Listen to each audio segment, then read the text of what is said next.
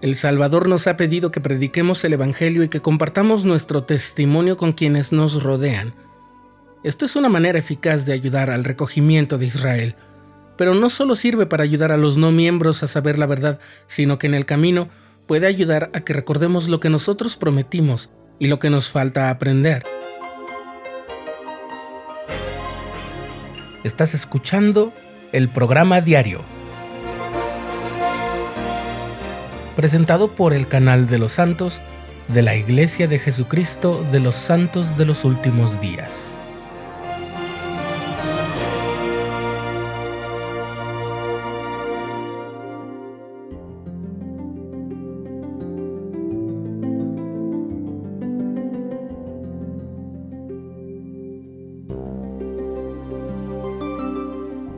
Asistí a la escuela de la iglesia para cursar el bachillerato, donde tomábamos clases de seminario.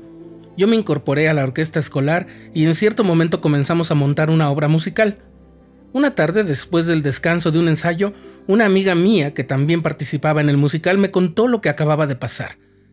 Ella y unos amigos habían salido durante el descanso en busca de algo de comer. Cuando un hombre que estaba parado en la puerta de lo que parecía ser una tienda les cerró el paso y les preguntó, Jóvenes, ¿ustedes conocen a Dios? Mi amiga era algo tímida y dejó que los otros jóvenes respondieran.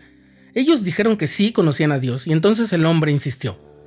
¿Pero de verdad conocen quién es y lo que quiere de ustedes? Entonces aquellos muchachos que eran nuestros amigos y compañeros de entre 14 y 16 años de edad comenzaron a compartir con el hombre sus conocimientos de las escrituras. Le hablaron de Cristo, y de su sacrificio redentor, del plan de salvación y de todo lo que habían aprendido en sus clases de seminario y de escuela dominical. Usando la Biblia que aquel hombre llevaba, compartieron con el hombre pasajes que claramente lo sorprendieron, pero no lo tomó muy bien porque se comenzó a portar descortés e incluso agresivo. En ese momento los muchachos decidieron retirarse de ahí sin pelear ni responder a los insultos. Mi amiga estaba gratamente sorprendida por la forma como los chicos habían mostrado que eran valientes, limpios, que amaban las escrituras y que eran consecuentes en su conducta con lo que sabían.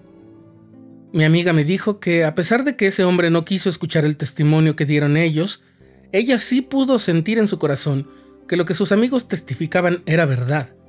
No había llegado el mensaje al corazón de aquel hombre, pero sí al de ella. El elder Dieter F. Uchtdorf del Quórum de los Doce Apóstoles enseñó: Compartan lo que guardan en el corazón. No les pido que se paren en una calle con un megáfono y reciten a viva voz los versículos del libro de Mormón. Lo que les pido es que siempre busquen la oportunidad de sacar a luz sus creencias en formas normales y naturales con las personas, ya sea en persona o en línea.